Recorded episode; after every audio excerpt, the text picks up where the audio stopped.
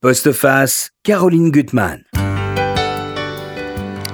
Le succès qui arrive à 50 ans, c'est comme la moutarde au dessert. Cette affirmation tirée du livre de mon invité est-elle vraie? Je peux déjà vous dire que pour ma part, de la moutarde tardinée sur du bon pain est un fabuleux dessert et que de toute façon, une fois que vous aurez lu le livre de mon invité, tout ordre temporel sera remis en question. C'est vous, hein, le, le troublion dans l'affaire, Hervé Letellier. Bonjour, je suis très heureuse de vous, de vous recevoir pour l'anomalie. Et là, c'est le jackpot. J'aime, vous le savez, tous vos livres. On s'est vu à de multiples souvent, reprises. oui. Et, Oui. et là, pourquoi? Qu'est-ce qui est? C'est le, c'est le coup de dé. C'est un livre fabuleux, hein mais ça vient bien, je pense.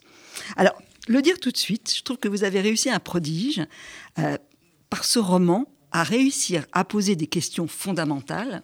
Alors, je les cite complètement dans le désordre, il y en a plein d'autres, bah, sur la création, sur nos origines, sur la science, sur le destin, sur la singulari- singularité d'un- être, bah, dans un roman qui est totalement jubilatoire, addictif, drôle et humain.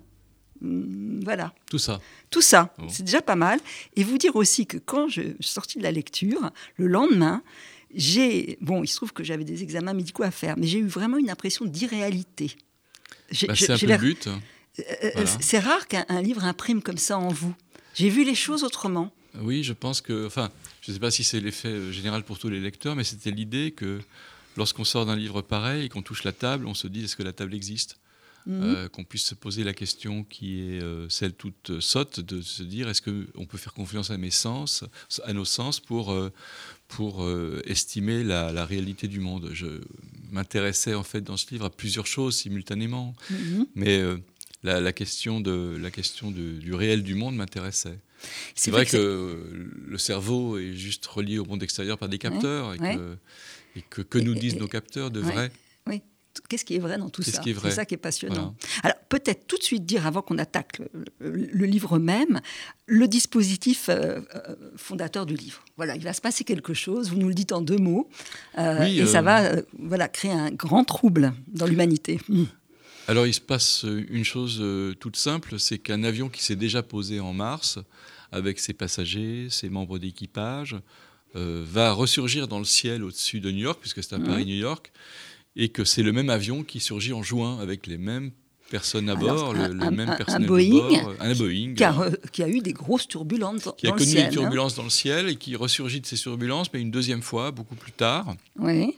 Et euh, comme il s'est déjà posé quelques mois avant, forcément, les, pendant ces trois mois, euh, les, les gens qui se sont posés ont vécu euh, des choses, mais lorsque leur double, puisque ce sont leurs doubles, puisqu'il y a duplication de l'avion, réapparaît dans le ciel, il va falloir que ces euh, différentes personnes se rencontrent et qu'elles négocient leur vie.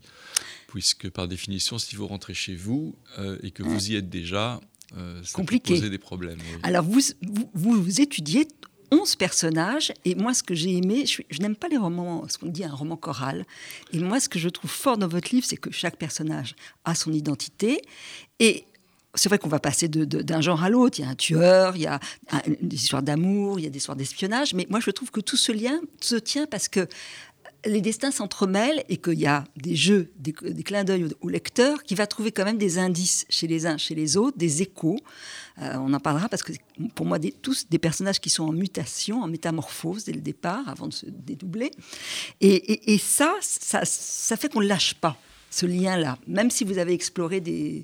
des Moi, j'avais des- pas envie d'un livre qui soit autre chose qu'un livre dont on a envie de tourner les pages. Mhm. Donc, euh, le projet, c'était aussi ça. Je, je reconnais que c'était presque un, un projet jeu- de jeu, c'est-à-dire. C'est un euh, jeu. Je voulais que mon lecteur, à la fin de chaque chapitre, ait une, une sorte de, de petit indice qui lui dise que ça va continuer, Mhm. qu'on va retrouver ce personnage plus tard, mais qu'on passait tout de suite à quelqu'un d'autre. On avait une petite différence de genre. C'est vrai que qu'on passe d'un tueur à gages qui est dans un univers à la manchette, Mhm. à ensuite euh, d'autres personnages dans des univers très différents. Il y a même un univers, disons, de comédie sentimentale, Oui. euh, un peu à la, à la cinématographie comme Richard. Curtis. Enfin, on imagine très bien un film comme Quatre mariages en enterrement avec les mêmes genres de personnages, mais dans les mathématiques. Oui. Et j'avais envie de ça, j'avais envie d'un livre qui se, qu'on a envie de, de, de, de poursuivre sans cesse, de jamais s'interrompre avec ces, quatre parties, C'est ces pour ça trois que c'est qui, qui divisaient bien important le- de dire que c'est humain, parce qu'il y a un jeu, Bien un jeu dans la construction, et ça, on va y venir maintenant. Mais ça touche quand même au fondement de l'être. Donc c'est pas simplement une création littéraire. J'avais 253 personnages, voilà, 243 personnages euh, possibles. C'est-à-dire que mon avion contenait 243 mmh. personnes. J'en ai suivi que 8, mmh. plus trois autres, qui, Sont, euh, euh, qui sont extérieurs et qui vont être chargés de, mmh. suivre cette, ces péripéties. et donc 11 personnages qu'on va suivre et qui sont tous avec des spécificités. Vous avez raison de dire que euh, ils connaissent, euh, ces huit que j'ai choisis connaissent des dessins très spéciaux. Très spéciaux. Euh, et mm. c'est pour ça que je les ai retenus parmi tous.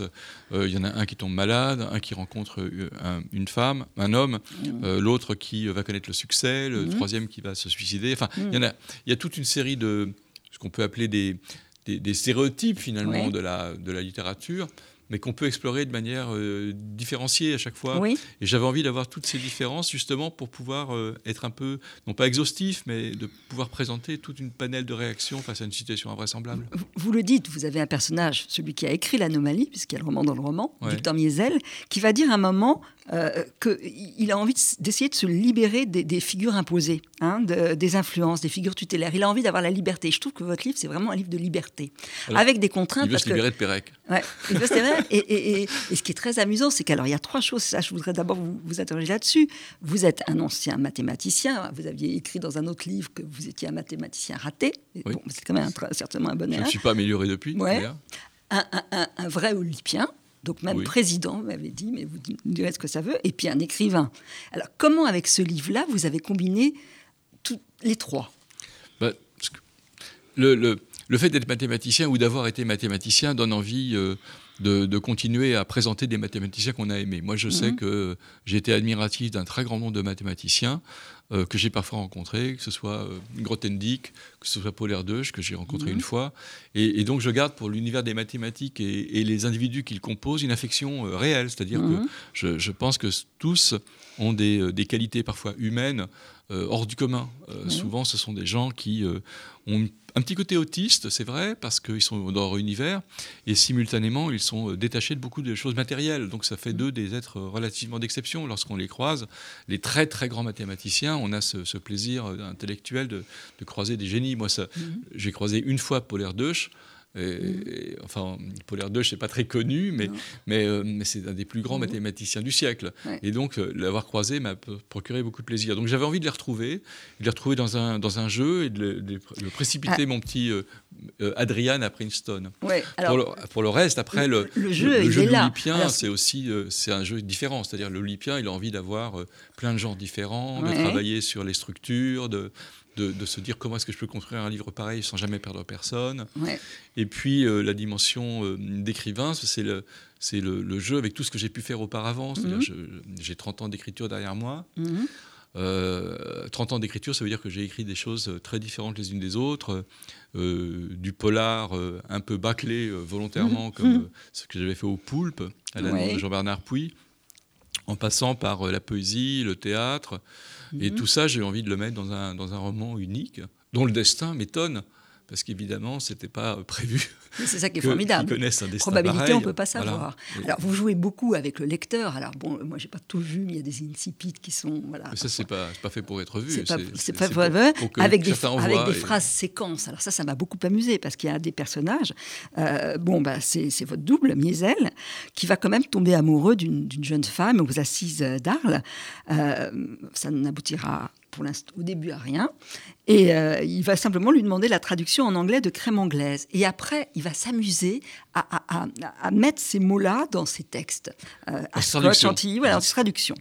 Voilà, il y a ça. Il y a également ce, cet Adrian, que j'aime beaucoup, le personnage euh, mathématicien qui est à Princeton et qui a été mandaté par finalement les, les sommités politiques pour explorer l'anomalie qui s'est passée et qui est un vrai potache.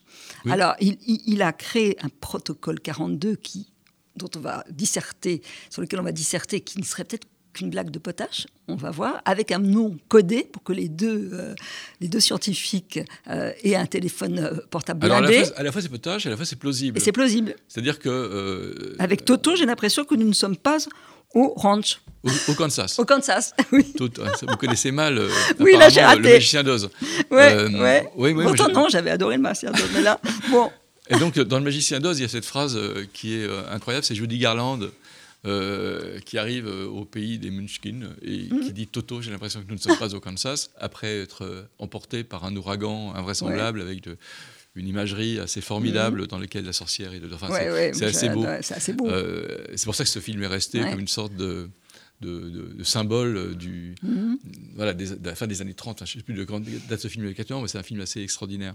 Et bon, j'avais envie d'avoir un, personnage potache de cette nature. Et c'est vrai que euh, c'est dans la nature, même parfois des mathématiciens, de ne Mhm. pas prendre au sérieux euh, tout à fait ce qu'ils font. Donc on lui confie, parce qu'il est théoricien, il est théoricien des graphes, Mhm. euh, il va demander une probabiliste de l'aider. Enfin, Mhm. et donc, ils vont créer un, un protocole juste après. L'idée la suivante c'est qu'après après 2001 et les attentats de 2001, les Américains se sont rendus compte, tout à fait de manière réaliste, Mhm. qu'ils n'étaient pas au point pour répondre rapidement à une situation de crise. Mhm. Donc, on lui demande, avec, euh, en tant que jeune mathématicien, Mhm. euh, de répondre à cette demande de, de la défense nationale américaine, de créer des protocoles capables de répondre absolument à tout. Et puis il en, invite, il en invente un à la fin qui euh, est celui euh, euh, qui ne peut pas arriver, Oui. euh, qui, n'est, qui est absolument invraisemblable, parce qu'il a théoriquement couvert tous les champs du possible, et le- la NSA lui demande de faire un... De faire, et, et si aucun de ces champs n'est rempli, Mhm. il dit, ben, c'est le protocole 42, et, et c'est moi qui vais m'en occuper, en espérant ne jamais avoir à s'en occuper, euh, toucher euh, un petit peu d'argent en fin de mois, Ouais. juste pour porter... Sur le dos euh, des contribuables, sur le dos il des contribuables, juste pour Il en est por- honteux, mais bon. Juste pour porter un, un portable qui est censé ne jamais sonner, puis un jour ce portable sonne. sonner. Alors, ce détachement, on le retrouve aussi chez, chez vous, on peut le dire, et votre double, Victor Mézel. Parce que ce Victor Mézel, au départ, il n'avait pas de grand suc- succès flamboyant, mais il était tellement détaché et, et- et- et finalement observateur du monde littéraire et de ses du prix que voilà, il écrit. Ce qui compte, Ouais. c'est d'avoir un contact avec ses, ses- ses lecteurs et puis de voilà. Et je trouve que vous êtes détaché. Vous Alors, avez, pas- vous avez ce détachement C'est pas uniquement moi, c'est-à-dire que Mhm. j'ai composé le personnage de Victor Misol à partir de deux, euh, de deux amis vivants et de deux amis décédés. Les deux amis décédés, c'est Édouard Levé et euh, Bernard. Hoeffner. Bernard Hoeffner est un, est un- un grand traducteur et tout le monde Ouais. connaît Édouard Levé.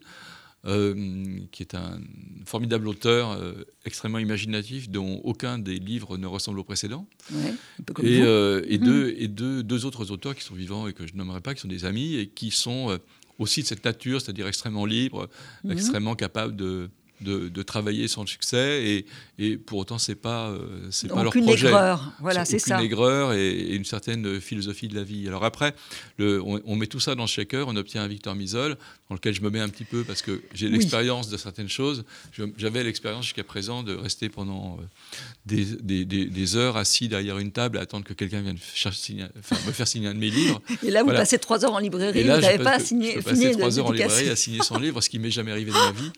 Et donc c'est un basculement. C'est vrai que bon, Victor Misol ne peut pas connaître ce basculement-là parce qu'évidemment il connaît un destin un peu différent. Mais, euh, mais oui, il y a une sorte d'ironie, euh, d'ironie de la vie quoi, qui, qui Mhm. se passe avec, avec ce livre qui est totalement inattendu. Ouais, c'est formidable.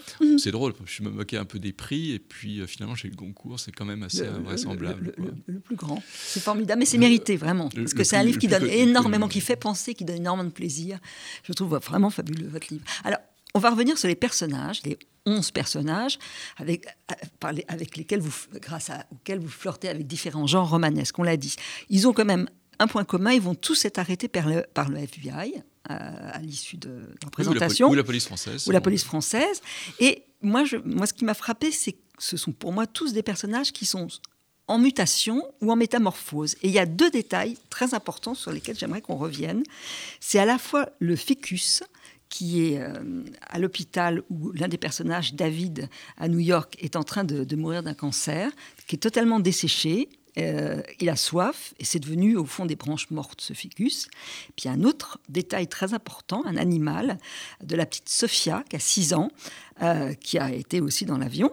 Euh, et cette grenouille, elle s'est échappée du vivarium et la petite fille qui adore sa grenouille va la retrouver complètement transformée en ectoplasme. Enfin, c'est horrible d'ailleurs, la scène elle est terrible, elle est totalement desséchée.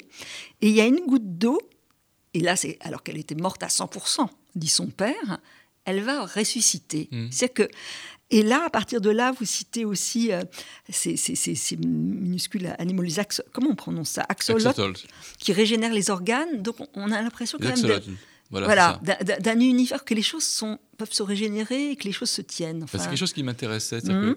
j'ai une phrase dans, quand je parle du, ficus que, sur laquelle j'avais envie de revenir, qui était cette idée que les êtres, les végétaux comme les animaux, mm-hmm. les êtres vivants passent de la situation où ils vont mourir à une situation où ils vont survivre. Et il y a certainement un moment où on ne peut plus revenir en arrière, un moment mm-hmm. où si on n'arrose pas le ficus, il est mort. Mais à quel moment se passe ce moment mhm. précis auquel le ficus va mourir et auquel il ne va pas mourir? Si on réfléchit, c'est tout bête, il y a forcément un moment dans la vie d'un animal ou d'un végétal où si on l'arrose, il survit, si on ne l'arrose pas, il ne survit pas. Mhm. Et c'est une fraction de seconde. C'est sans mhm. doute une fraction de seconde. En toute logique, c'est une fraction de seconde. C'est la question d'ailleurs que va se poser à Miesel quand il sort de, de l'avion. Voilà. Et j'avais envie d'avoir ces deux métaphores, une métaphore animale, une, métaphore végétale, qui, ont, qui, sont celles du, passage entre la vie et la mort, entre l'inexorable et euh, ce qui est encore euh, euh, sauvable. Et donc ces, ces, deux, ces deux objets, disons, mentaux, qui étaient respectivement le mhm. végétal et l'animal, m'intéressaient.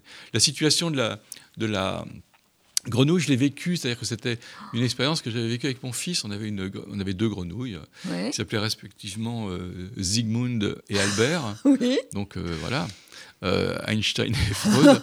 et l'une s'était totalement déchirée, je ne sais pas laquelle c'était, parce que par définition, elles étaient un petit peu indiscernables l'une de l'autre. Personnellement, je pense que c'est Zygmunt, mais mon fils pense que c'est Albert. bon, on a une divergence là-dessus. Et bon, bref, on a retrouvé Albert ou Zygmunt, qui était complètement sèche, ah. euh, derrière, un, derrière un, radiateur où elle avait vraiment... Euh, connu une dessiccation totale. Quoi. Et on l'a, à un moment donné, je dis à mon fils, qui avait à l'époque 8 ou 9 ans, écoute, il faut la, on va la jeter. Et, et donc, je, me prépare à le jeter sans grande cérémonie euh, dans les toilettes. Euh, voilà, en me disant. Mais c'est une sorte de dingue, ça. Et donc, on jette la brune dans les toilettes, et là, elle reprend vie, elle se remet à gigoter, alors que franchement, elle pesait un demi-gramme. C'est-à-dire que c'était vraiment une grenouille qui n'était plus que l'ectoplasme, comme vous disiez, d'une grenouille. Et elle se remet à vivre, on sort tout de suite de l'eau, et, voilà. Donc c'est une expérience vécue, si j'ose dire, et pour moi et pour la grenouille. Et, et, donc j'avais cette idée que euh, bah, il y avait une sorte d'entre-deux mhm. où on n'était pas tout à fait mort et où on pouvait revivre. Donc c'est vrai qu'il y a une idée métaphorique dedans qui est celle de la mhm. seconde chance. Et de la goutte d'eau. Ah bah, et dans les deux cas, c'est une goutte d'eau. Et, dans les doubles, il y aura la seconde chance. On la prend ou pas. Et la goutte d'eau représente aussi, d'une certaine manière, euh, alors c'est quelque chose que j'avais un peu en tête, mhm. mais finalement j'ai fini par, euh, par un sablier, mais c'est l'idée de la clepsydre, la mesure du temps. Euh, dans lequel euh, l'eau, le temps est mesuré par, euh, par, la goutte d'eau en permanence. Et, j'avais cette idée que la temporalité, la mortalité, c'était deux choses qui allaient de pair, et que finalement, c'était la, métaphore se tenait complètement dans tous les sens de la chose. Alors moi, je voudrais qu'on revienne sur quelques personnages qui, pour moi, sont ou dédoublés ou en mutation, en tout cas, ont plusieurs personne en, eux-mêmes. Déjà, tout simplement, le tueur. Votre tueur qui dit, alors cette phrase est géniale, tuer n'est pas une vocation, mais une disposition. Et cet homme, Blake, il a plusieurs noms d'emprunt, plusieurs identités, tout ça, tous ces sosies cohabitent, et en même temps, il a une autre vie, un bon cuisinier et beau père de famille. Il, vend des plats végétariens euh, en livraison à domicile. Oui. Voilà. Oui. Les rues de Bussy. Il est rue de Bussy. Vous en avez trouvé un C'est chic. C'est chic, rue de Bussy.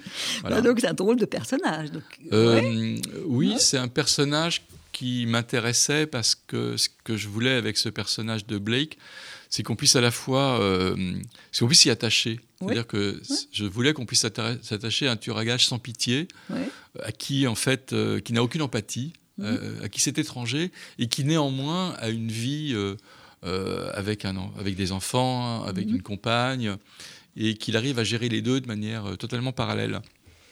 Et on le retrouve d'ailleurs euh, à plusieurs moments dans le livre, et c'est un personnage que je désirais parce qu'il n'interagit pas. Il est présent au début, il est présent à la fin, il surgit par moments, mais à aucun moment dans ce livre, il n'est en contact avec le reste des personnages. C'est comme un, un mm. fil en, métal tendu du début à la fin du livre, qui disparaît, qui ressurgit, mm. qui disparaît, qui ressurgit, et euh, qui, est un, qui est un axe sans pour mm-hmm. autant être visible. J'aimais bien cette idée-là. Donc je commence par lui en plus parce que la première phrase du livre est une phrase qui résume le livre, ce que j'aime beaucoup, mm-hmm. et qui est tuer quelqu'un, ça compte pour rien. Qui est une phrase qui effectivement bah, dit à la fois euh, son métier, mm-hmm. donc pour lui sans importance, mais dit aussi peut-être quelque chose de la réalité du monde dans lequel mhm. peut-être nous ne sommes rien de biologique et peut-être que tuer quelqu'un, bah, ça compte pour mm. rien. Alors, dans les personnages, différents personnages, il y a aussi le père de la petite Sophia dont on a parlé, qui finalement n'est pas du tout celui qui paraît. C'est une brute terrible. Euh, donc il a deux visages quand même. Hein. C'est un homme qui a connu la guerre et qui est mhm. un traumatisé de la guerre. Et un, et un faiseur, c'est qu'il est dans l'imposture quand même. Dans l'imposture. Oui, c'est un homme dans l'imposture. Il y a Markel aussi, ça on y reviendra, je trouve c'est un très beau personnage, le pilote de l'avion, du Boeing, et il y a la scène qui est terrorisante quand il y a l'avion qui est dans les turbulences qui est aussi dans un processus de, disparition parce qu'il a un cancer. Donc, Lui, c'est euh, un immense professionnel. Ouais. Mais il est aussi en train de voilà. Johanna aussi, un personnage que j'ai trouvé très fort.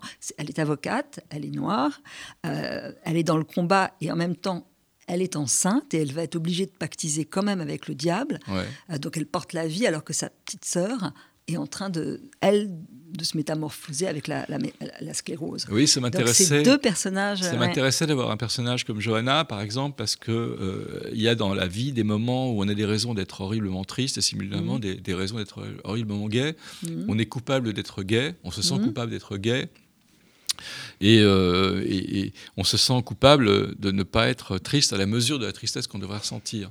Ça arrive tout le temps. Et euh, et je voulais ce personnage-là parce qu'en plus, elle est prise dans une double, disons, une double euh, complexité dans, sa vie qui est que elle souhaite simultanément réussir et elle n'aime pas les éléments de cette réussite. Oui. Donc elle est prise dans plein de contradictions. Et j'aimais, j'aimais bien ce personnage-là. Euh, je me la représentais assez facilement au niveau euh, physique, au niveau. Et je la décris assez peu finalement parce que je, pense que je pense qu'on la voit sans, sans qu'on la décrive.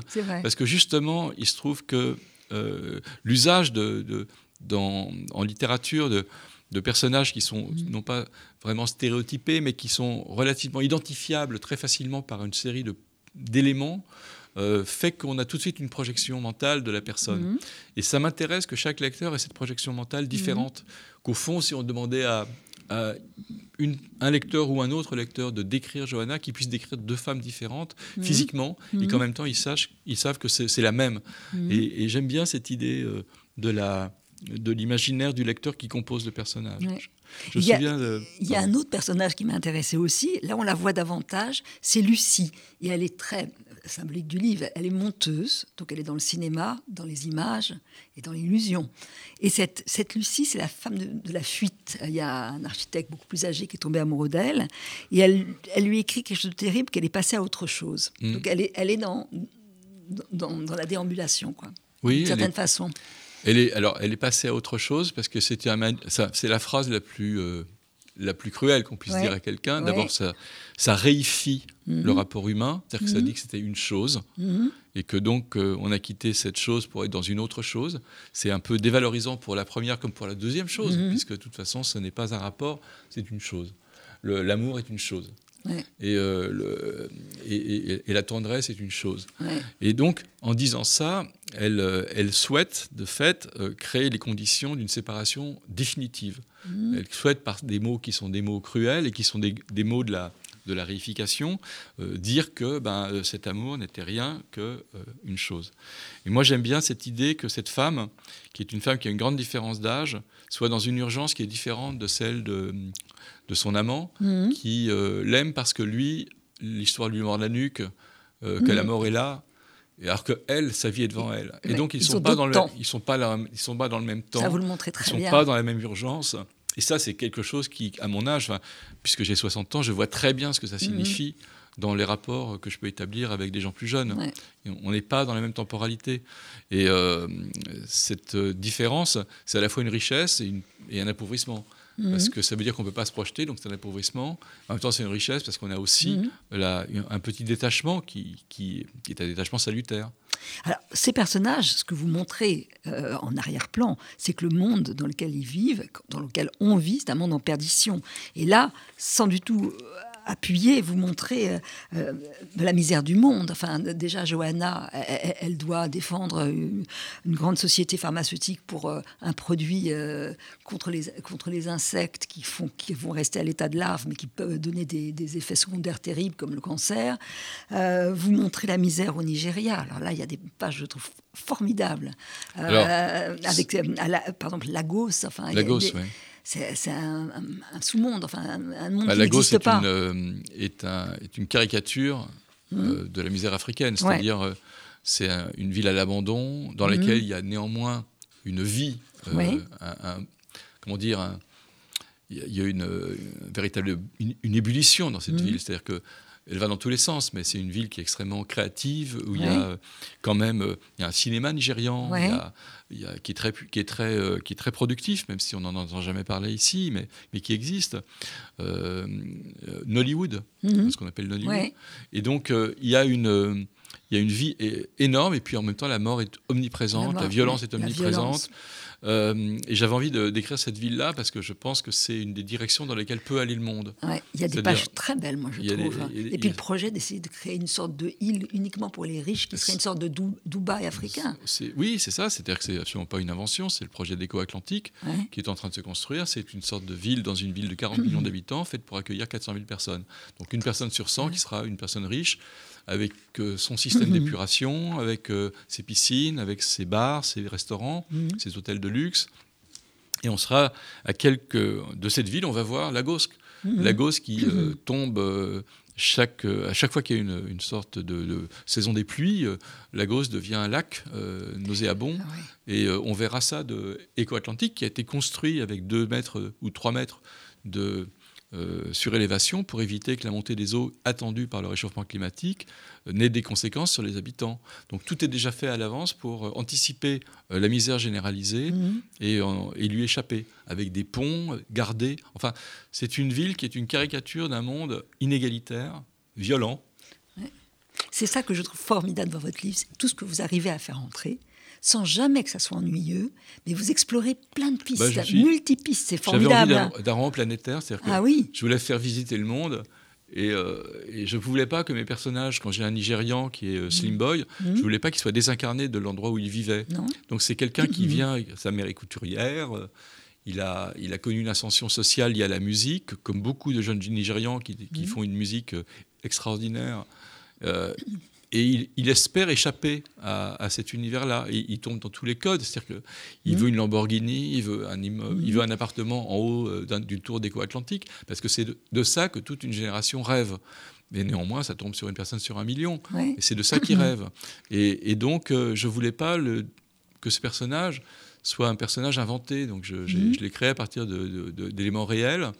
Et je me suis pas mal documenté. Oui. C'est un beau personnage. J'ai fait des interviews, j'ai mm. fait beaucoup et, de choses. Et son passage dans l'avion, on va lui donner une autre voix. Voilà, Ça, on ne le dira pas. On le Et il y a une femme que je trouve très intéressante, qui, qui, est consul, Hélène, qui va dire quelque chose qui s'applique aussi, bien à tous les personnages que à la situation politique qu'on va, qu'on va découvrir. C'est le monde de demain. On a jeté l'éponge, on tente de s'en tirer chacun de son côté, et pour ça, personne ne sera sauvé. Elle, est, a une vision terrible du monde. Et en même temps, c'est le monde de la misère et de la dissimulation. Elle a une expérience de, de, femme mm. qui, euh, qui est diplomate et qui a mm. vécu euh, dans différents lieux, de toute évidence, beaucoup en Afrique. Enfin, elle a une carrière qui est une mm. carrière bien assise. Elle regarde ça avec distance.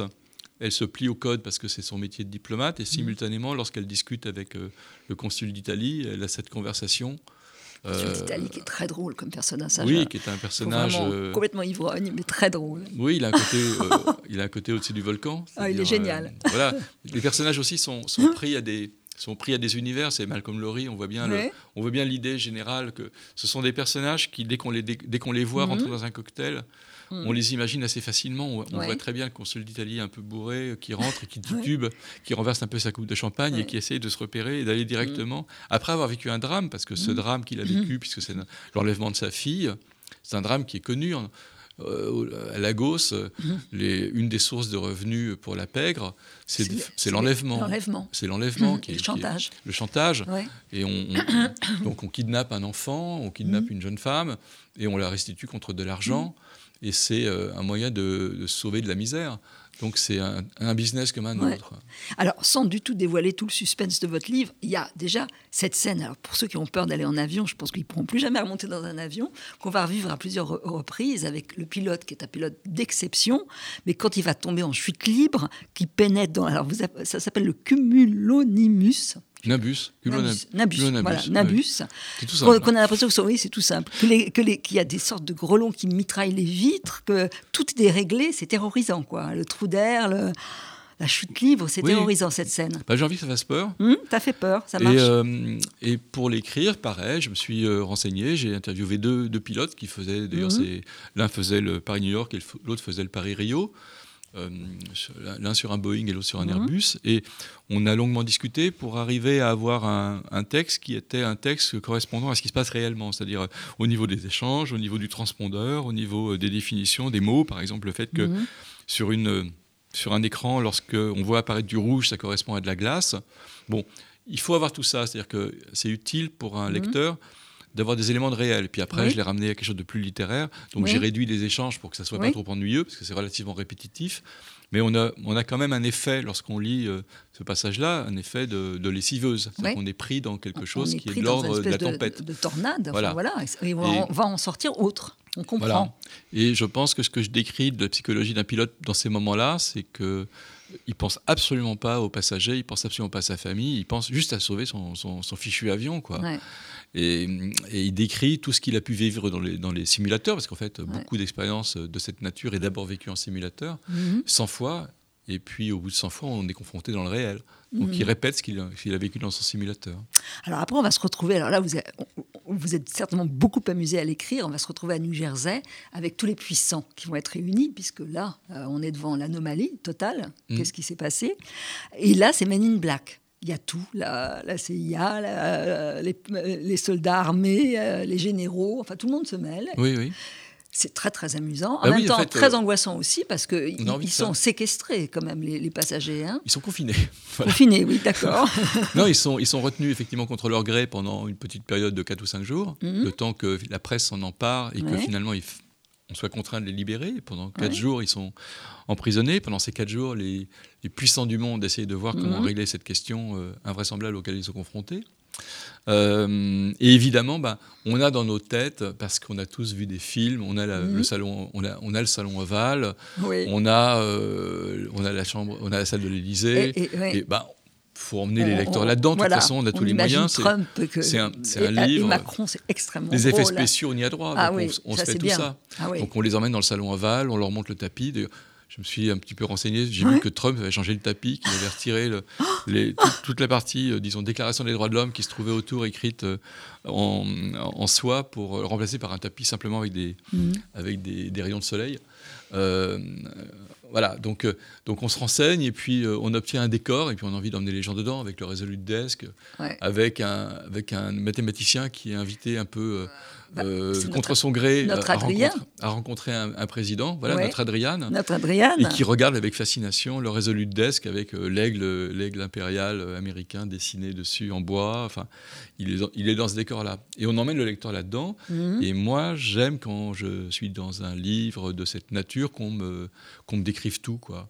Ouais. Et j'avais envie de dire qu'il y avait, qu'il y avait George Washington au mur. euh, Ah oui. euh, voilà, de décrire l'endroit. Quoi. L'endroit. Ce- ce- George Washington, dans son tableau, est témoin de cette scène. Témoin de la scène, c'est extrêmement amusant.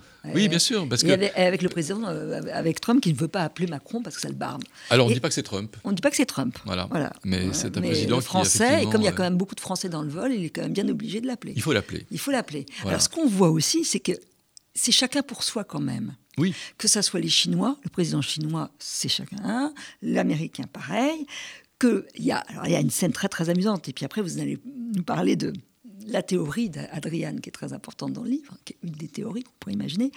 Euh, c'est dans les sous-sols donc de la Maison Blanche, dans les souterrains, il y a un salon. C'est ça il y a la salle de ça crise, bien sûr. La salle de crise. Et c'est là, c'est tous les, tous les grands, euh, toutes les religions qui sont, qui sont, euh, qui sont réunies. Voilà, alors il y a, il y a plusieurs salles Ça, de c'est une il y a- scène très Il y a plusieurs aussi. salles de crise à la Maison Blanche. Mhm. Il y en a une qui est inaccessible Mhm. pour ce genre de, de choses, mais qu'on voit à un moment donné que c'est la salle de crise qu'on a connue parce que il y a des images de Obama pendant, le, pendant le- la, la recherche de Ben Laden.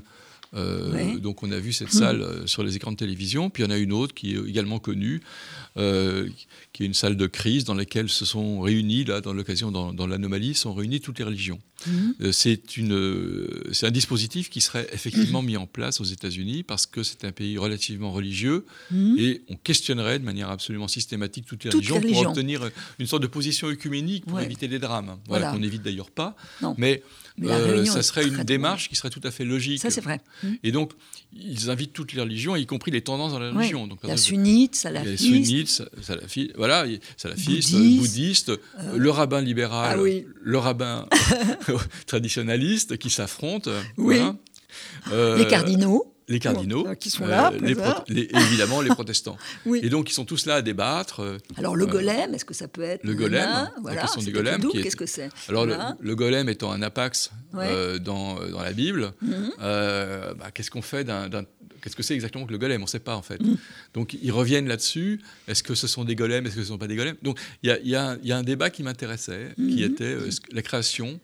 Qu'est-ce que c'est que la création? Est-ce que Dieu crée? Est-ce que Satan crée? Ils sont mm-hmm. tous d'accord en fait. Satan ne peut pas créer, seul Dieu crée. Seul Dieu crée, oui, ça c'est leur point de. Leur point, voilà, il y a une sorte d'œcuménisme là-dessus, qui est d'ailleurs dans, toutes les religions, sauf pour les bouddhistes, mm-hmm. pour qui la création n'a pas de sens, et qui euh, s'interrogent sur la permanence, sur la, sur le côté rotatif du monde, sur la dimension euh, de réincarnation. Donc la création, pour eux, c'est pas. comme on est dans une éternité, il y a pas mm. pour eux, ça leur pose pas de problème.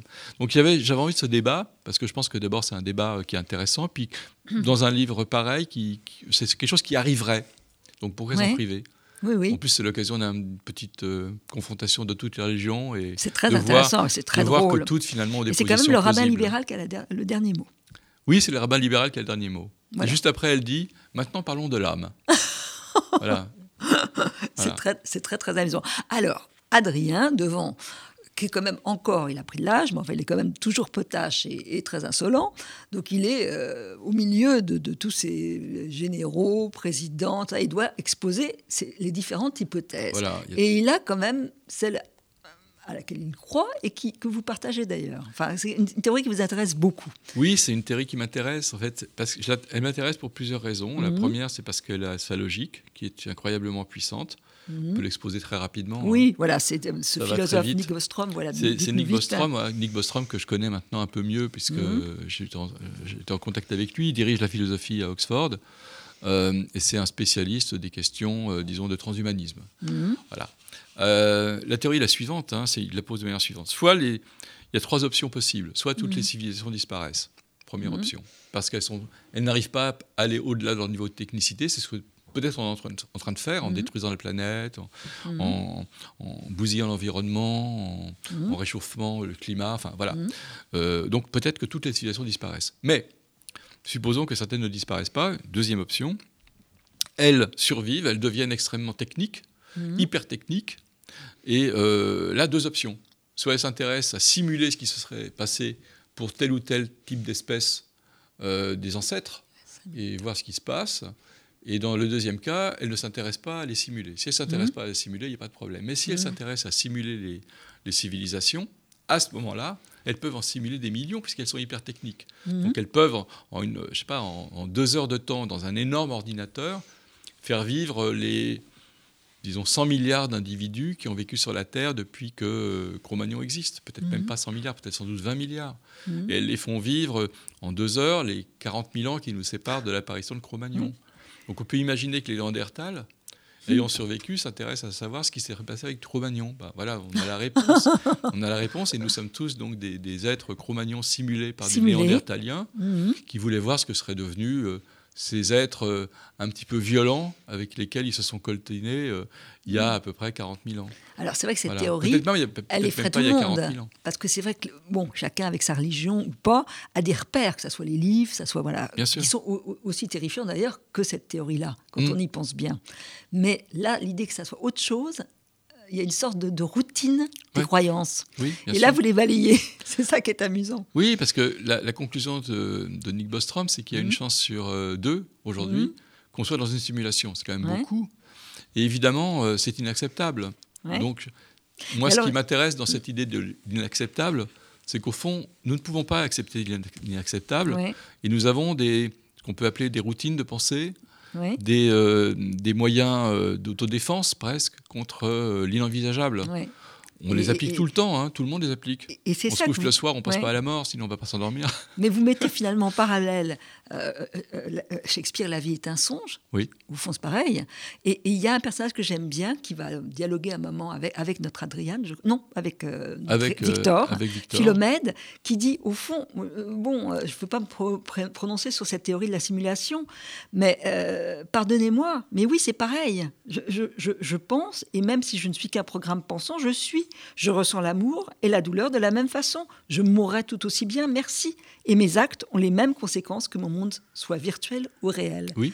Et c'est très juste au fond.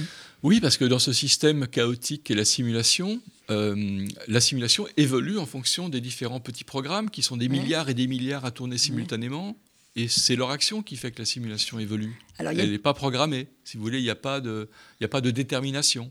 C'est en fait c'est indéterminé de chacun des programmes qui collectivement créent quelque chose. Alors, ce qui va être terrible, ça va être le face-à-face de chaque personnage avec son double. Ça, vous le montrez très bien.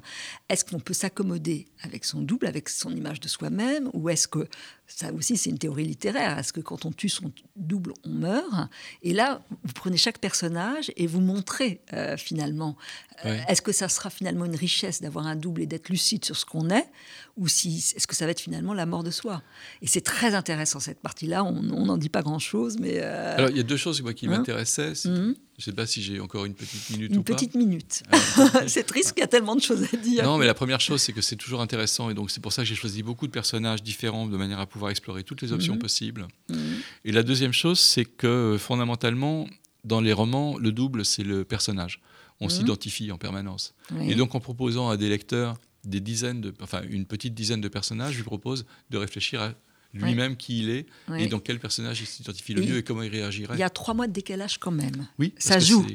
Ces trois mois permettent de changer, et en mhm. même temps on reste les mêmes. Donc c'est ce qui peut faire que dans une vie, euh, tout bascule. Trois mois, c'est largement suffisant. Je me demande comment je réagirais si j'avais mon double en face de moi. Je ne sais pas. Ah, c'est une bonne question. en tout cas, plein de doubles, de réflexion et de, de, plaisir immense en lisant votre livre, Hervé Le Tellier, L'Anomalie. C'est vrai que c'est un livre prodigieux, pour moi vraiment prodigieux. Merci beaucoup. Merci.